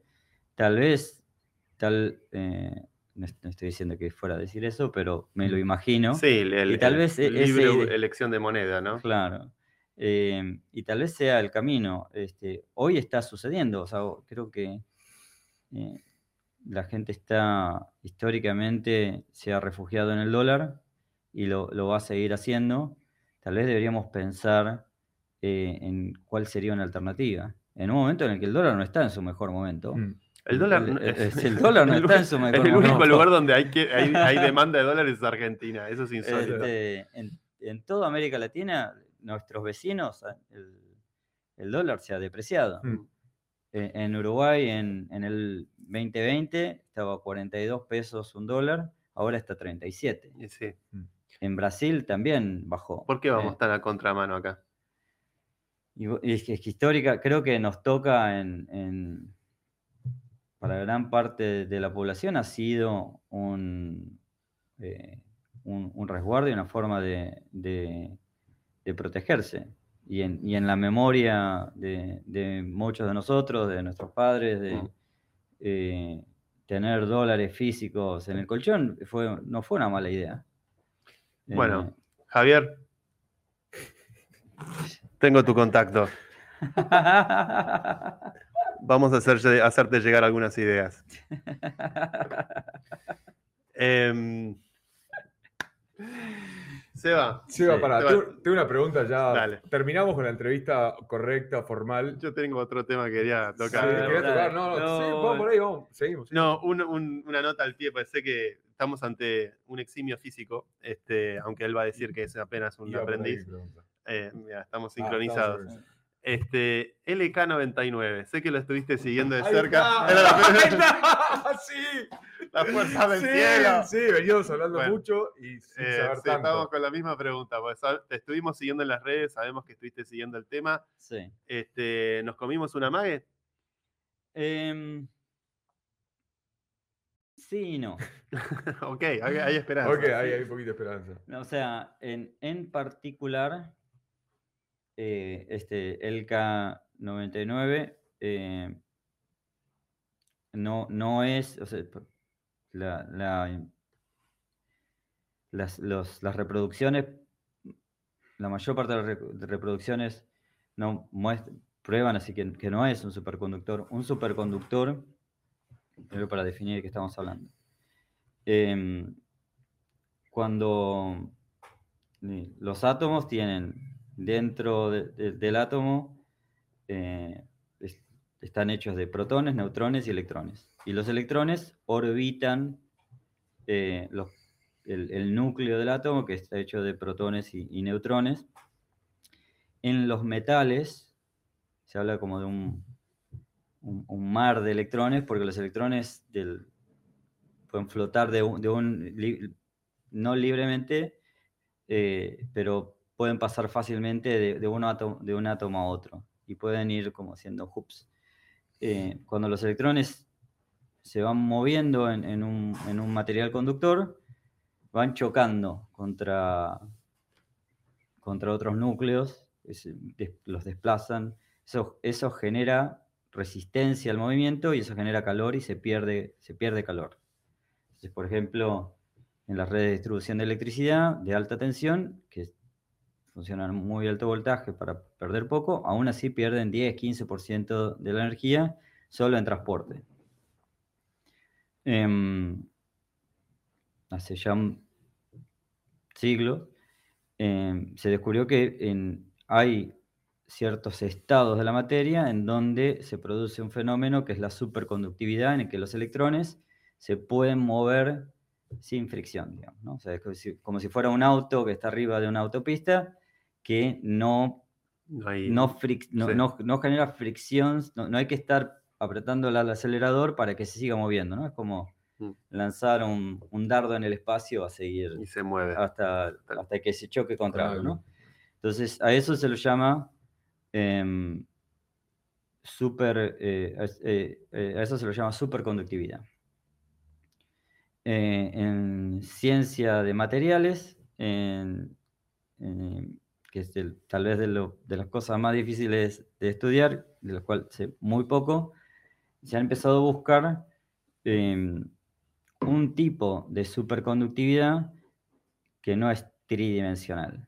Que, que, eh, porque, bueno, por, primero las restricciones, los superconductores que, que se conocen lo son a muy bajas temperaturas, entonces hay que bajar la temperatura y eso tiene un costo energético, entonces lo que ahorras en conducción lo perdés en tener Claro. que mantener refrigerado el superconductor.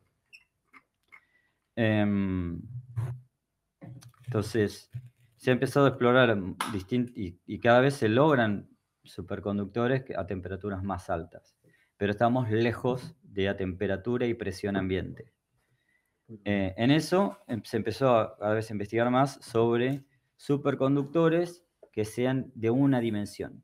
En vez de tridimensionales, o sea que todo el material en cualquier dirección sea superconductor, tratar de encontrar una estructura atómica que genere superconducción lineal en, Mm. en- en una, en una sola dimensión. Eso no es tan práctico para cons- construir cosas, pero se pueden construir cosas en, en- una dimensión. Em, por ejemplo, durante muchísimo tiempo se buscó el desarrollo de la fibra óptica.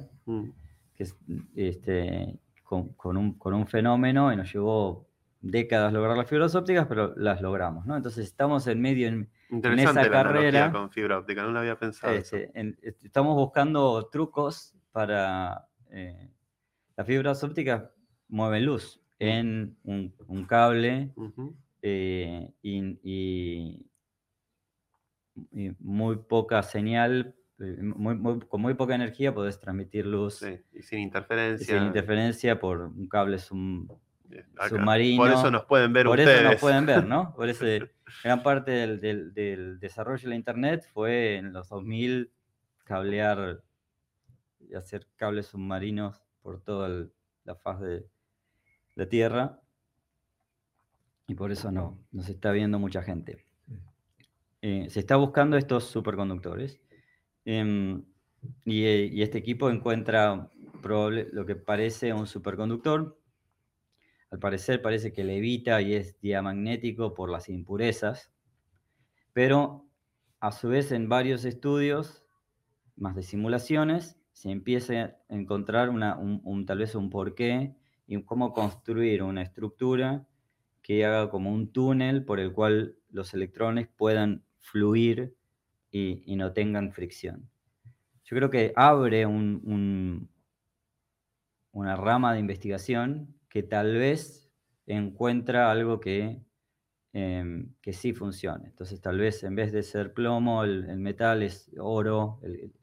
em, en la construcción de este, de este material hay, eh, hay esto de llevarlo a altas temperaturas para que un cristal, lo- lo- los metales tienen estructuras atómicas que son cristales, y en esos cristales lo que para producir este LK99 se buscaba que uno de esos de los átomos, uno de los átomos sea cambiado por uh, un átomo de plomo y eso genere este, este como este conducto por Mm. el que fluyen los, los, los electrones.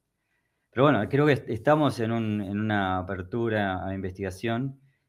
Eh, hay mucho que estamos empezando a explorar con nuevas herramientas. Inteligencia artificial está Mm. empezando a, a mezclarse con física. Qué interesante. Este, ¿Cómo, cómo sería, eh, en términos prácticos, para el ciudadano de a pie, cómo afectaría su vida cotidiana la- el, el efectivo descubrimiento, no, no, no que el LK99 sea uno, sino el efectivo descubrimiento de un superconductor?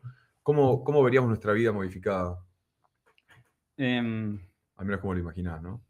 Bueno, lo, lo- lo primero es si la conducción de energía es mucho más eficiente, se va a volver también más económica. Mm.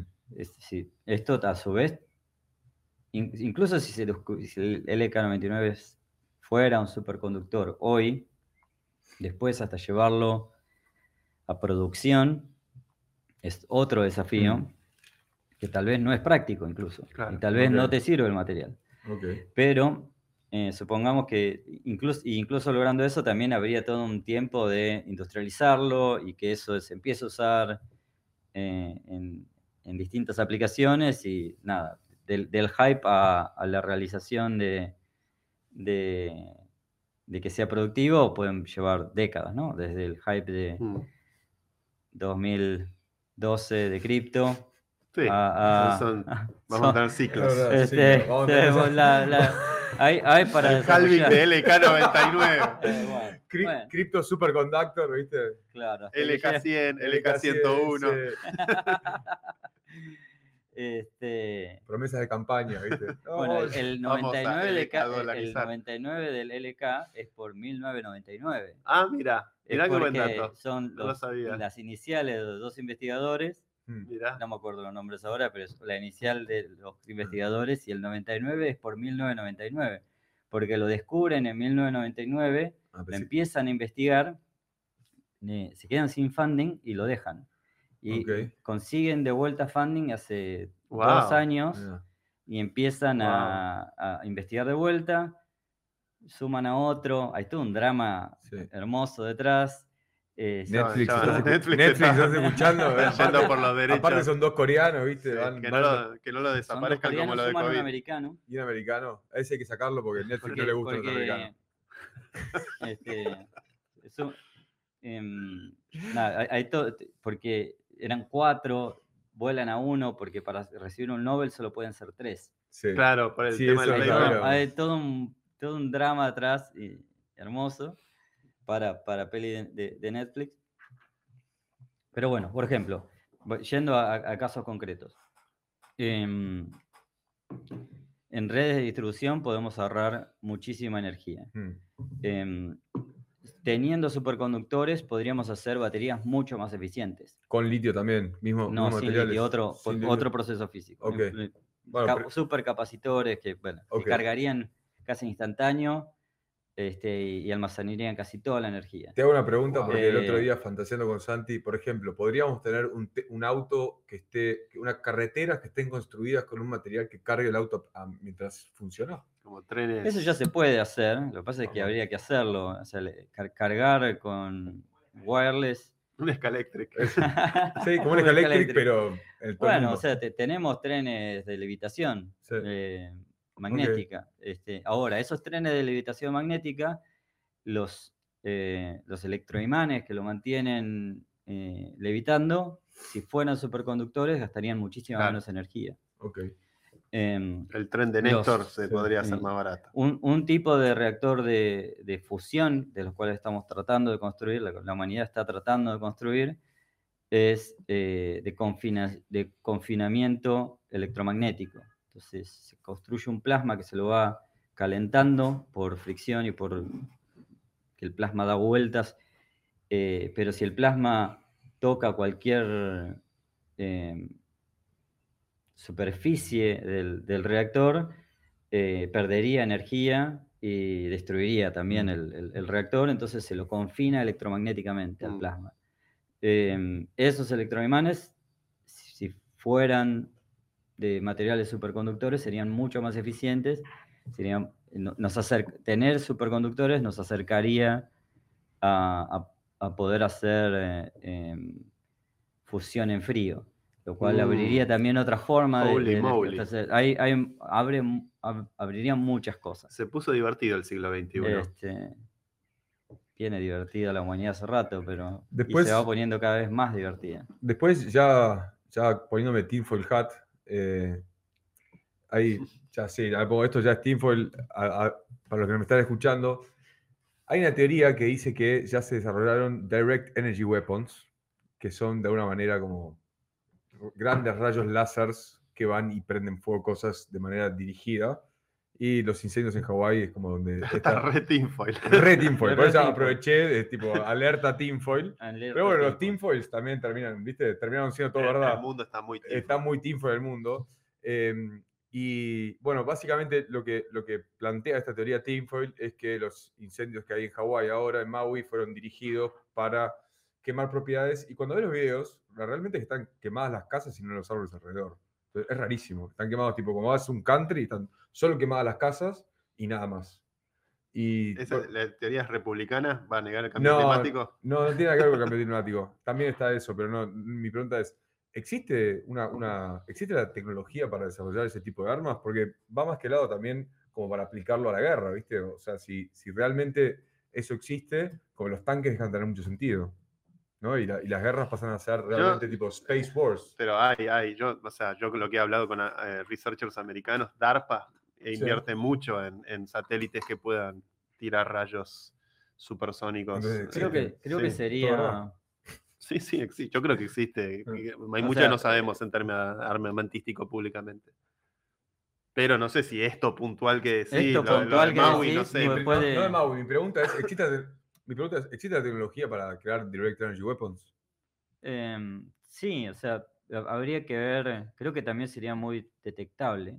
Em, pero mm, eh, láseres de alta potencia Hmm. hay. Con eso Tal quiere vez ni destruir siquiera mi ley láser. este, podrías, podrías hacer un, un arreglo de, de espejos. Este, mm, Como la el lupita cuando era chico, ¿no? este, como claro, ¿Verdad? cuando era Sí, chico. Que quemabas las hormigas. El principio de muchas de estas cosas es Sí. ese. Sí, ahora vamos a quemar a esto. Pero bueno, no sé. Este, mm, Ah, por ahí me fui, me fui en un rabbit hole de Sí. mí mismo, sorry. Quería aprovechar tu Pero- conocimiento y. Em, pero bueno, eh, me, me interesa la física y estudié algunos años de física, pero ta- tampoco soy, soy un experto. No, nos has desasnado, debo Eh, decir, eh, pero bueno, sacaste dudas. Hay cosas muy interesantes en, en la investigación eh, eh, científica en este momento. Em, hace unos días leía de, un- paper en AI con eh, in- inves- investigación muy, básica de la física, que es cómo funciona. este en particular era los, los protones están hechos de em, hay, hay partículas que son elementales, que o sea, no se las puede dividir más, y esas son las, Las, la- famosas las, partículas las elementales. Sí. últimas partículas, como no tendrían volumen, ¿no? O sea, este, y hay otras que están hechas de otras partículas. En particular, los protones están hechos de eh, quarks. Un protón tiene dos quarks para arriba y uno para abajo, un neutrón tiene dos para abajo, uno para arriba. Em, y em, Ah, pero, pero eh, ah, eso, es- eso es como la estructura estable. Por momentos aparecen y desaparecen partículas em, y hay cosas que experimentalmente em, todavía no tenemos modelos para describirlas. Entonces, Dentro del en los campo de la eh, cuántica, eso. dentro del, del campo de la cuántica. Entonces, durante, desde el 70 ahora, en aceleradores de partículas, se bombardea eh, átomos, eh, se acelera un electrón, por ejemplo, y a velocidades muy, muy altas, cercanas a la velocidad de la luz, y se golpea un, un ahí, átomo. Para detectar el Higgs para que- Eso es el CERN, que- ¿no? El CERN. Eso es el CERN. Hay, hay muchos aceleradores de partículas. El primero es de Stanford, eh, que se construyó en el 70. Y cuando explotan estos átomos, de, por, por la, la dispersión de todas las, de sus partes, se mide qué hay adentro. ¿no? Y, y- y eso ha ido generando muchísima data. Eh, eh, ahora, cuando los, los aceleras muy, muy rápido y, y viene con mucha energía, Einstein dice energía igual a masa por la velocidad de la luz al cuadrado. Entonces hay una equivalencia entre energía y masa. Mm. Entonces cuando vos golpeas algo con una partícula a una velocidad muy rápida, también creas partículas. Entonces, por ejemplo, se mide dentro de, estos protones otros tipos de quarks, como son los charms posi- positivos y negativos. Y mm, lo que se ha empezado a hacer eh, eh, recientemente es empezar a usar modelos de machine learning, de inteligencia artificial, para tratar de eh, entender toda esta información que se ha venido recolectando del 70 o- a ahora de eh, bombardear átomos a distintos niveles de energía para hacer mejores modelos respecto de cómo de, de cómo es un protón estable. Aplica también a un ne- neutrón. La semana pasada encontraron un modelo que nadie había explorado. De los miles y miles de modelos posibles, em, se encontró un modelo que tal vez explica un, un estado en el que el protón tiene dos quarks, tiene cinco quarks en vez de tres quarks. El, el protón, es- el protón eh, clásicamente tendría tres, tres quarks adentro y este modelo habla de un protón con cinco, em, con, una, con una probabilidad de que, de que sea un modelo correcto de 3 sigma. Es- eso, es- eso sería como uno en mil de que el, el modelo tenga sentido. ¿no? Mm. Habitualmente en la física se buscan 5 sigmas, o sea, 5 desviaciones estándar Mm. desde de- del resul- que el resultado sea estadísticamente significativo. Mm. Se buscan modelos que sean, que, que la probabilidad de que el modelo esté errado sea una en un millón. Eh, y esos son 5 sigmas. Muy interesante. Em, Esto pero bueno, y es la... la- Claro, yo estoy- física En cualquier momento empiezo a notar. Esto de los sigmas yo no lo conocía. es, es- es en- cuando estudias estadística, em, Hasta distribución típica llegué. bueno, la distribución típica, viste que tiene un, un cambio de, con- de concavidad Sí. que viene, o sea, vos tenés El centro, la uno, campana dos, de tres, Gauss. la, la campana de Gauss, bueno, en el punto en el que cambia la concavidad de ser concavidad hacia abajo concavidad abierta, ese punto es la desviación estándar. Mm. Esa es una desviación estándar. Dos desviaciones, y eso es- es un- sigma. sí. Tres desviaciones está, tres, es, esa- es bastante El avanzado. 27% del rango está en 3. El 99.99 99, en 3 sigma, estás 90 eh, atrás de la campana, tenés el 99.99%. Mm. 5 sigmas, tenés un millón Claro, atrás. claro. Olvídate. Y- y hay un fondo argentino que se llama 17 sigma. O- Optimista del gol. Un fondo argentino que en cualquier momento se llama 17 ceros. Em, es de Pier Paolo- el, el fondo de Pier Paolo. sí. Le mandamos un saludo a Pierpa. Em, ¿Estás jugando con AI? La, la última vez que nos vimos en, en Bariloche estabas haciendo cositas con AI. Lo uso, uso mucho ChatGPT. Ujú. Estamos jugando con algunas cosas en, en Ripio con, eh, con Large Language Models. Nada que podamos comentar en este momento. Eh, Me pero gusta. sí, es, eh, Me gusta el FOMO ahí. Nada que podamos comentar en este momento. no, está en desarrollo. Está muy, está muy en el equipo experimental, digamos. bueno. En el equipo de, El laboratorio de, de I más D de Ripio. Claro. Este, y este, siempre hay que estar innovando. Siempre. Siempre hay que estar innovando. Em, pero bueno, hay, hay- hay todavía estamos aprendiendo qué hacer con esta, con cómo aplicar todas estas tecnologías, ¿no? Este, estamos todos yendo a lo más obvio, iremos descubriendo lo no tan obvio. Ujú. Señoras, señores, hemos superado los 100 minutos de 100 transmisión. La verdad que la audiencia ha estado al, Al pa- al al- toque, al al palo, palo, todo, toda la transmisión. Yo Acá creo que tenemos un, físico. Tenemos un físico que Que estuvo medio seguro tri- va a explicar Estuvo medio que yo. pero acá Info Yaman le tiró una muy buena y le dijo: Benja, arma tu propio stream y ganar la selección. Benja Marco Longo, que es el físico, eh, gracias por las aclaraciones. Estamos acá escuchando muy, muy atentamente. Eh, la verdad que estuve siguiendo el, Este- el stream, estaban, el stream, el chat, estaban todos muy contentos, eh, estaban muy, muy alegres. Perdona a todos los físicos que realmente saben de estos temas. Eh, y que- no, nosotros la idea es compartir conocimiento, todos ir aprendiendo. Somos una comunidad, eh, somos cada vez más. eh, a todos los que se han conectado hoy, suscríbanse en YouTube, en, en TikTok, en, suscríbanse. en Instagram, en, en X. Sí. en todas las redes, a nuestros queridos auspiciantes, a Globant y por supuesto a Ripio. Este, Encantado de estar acá y de, de ap- de apoyar a este proyecto. nos- la verdad que nos enorgullece, somos este, un pequeño bastión que trata de hacer gala de lo grosso que es el capitalismo tecnológico nacional. Em, la verdad que hoy hemos tenido una clase de lujo, Espectacular. eh, deep dive en cripto, lo que está Sí. aconteciendo en la industria, las nuevas innovaciones, cómo piensa una compañía que va camino hacia las grandes ligas mundiales de- del ecosistema.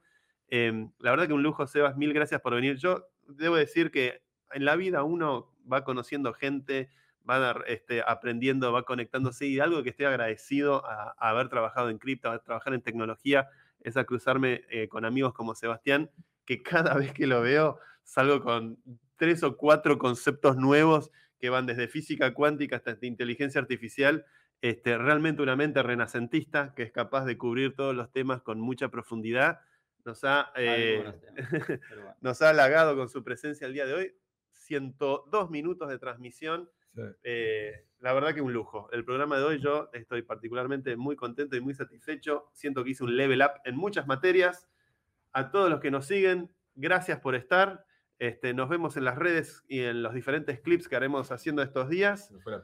Eh, Ordóñez, ¿la pasaste bien? Yo la pasé muy bien. Sebas, encantado de conocerte. Te había escuchado en Modular. Gracias por tenido- el mate de Ripio. acá para. El mate de Ripio estuvo a pleno. Acá, desde el mate, con el matecito de Ripio, que estamos acá, la realidad es que muy interesante escucharte todo el proceso, desde el inicio, siendo muy claro, muy conciso. una cosa que nos, orgu- nos orgullecemos los dos es tratar de ser traductores de toda esta tecnología, las personas que de alguna manera se están acercando o todavía no, no lo tienen de oído. Creo que desde tus palabras has sido muy, muy, muy, muy claro con todo el desarrollo. Gracias por estar acá, gracias por el mate. Y gracias a ustedes que nos están Gracias a mirando. ustedes, muchas La idea es compartir conocimiento. Nos vemos la semana que viene. Esto ha sido La Última Frontera.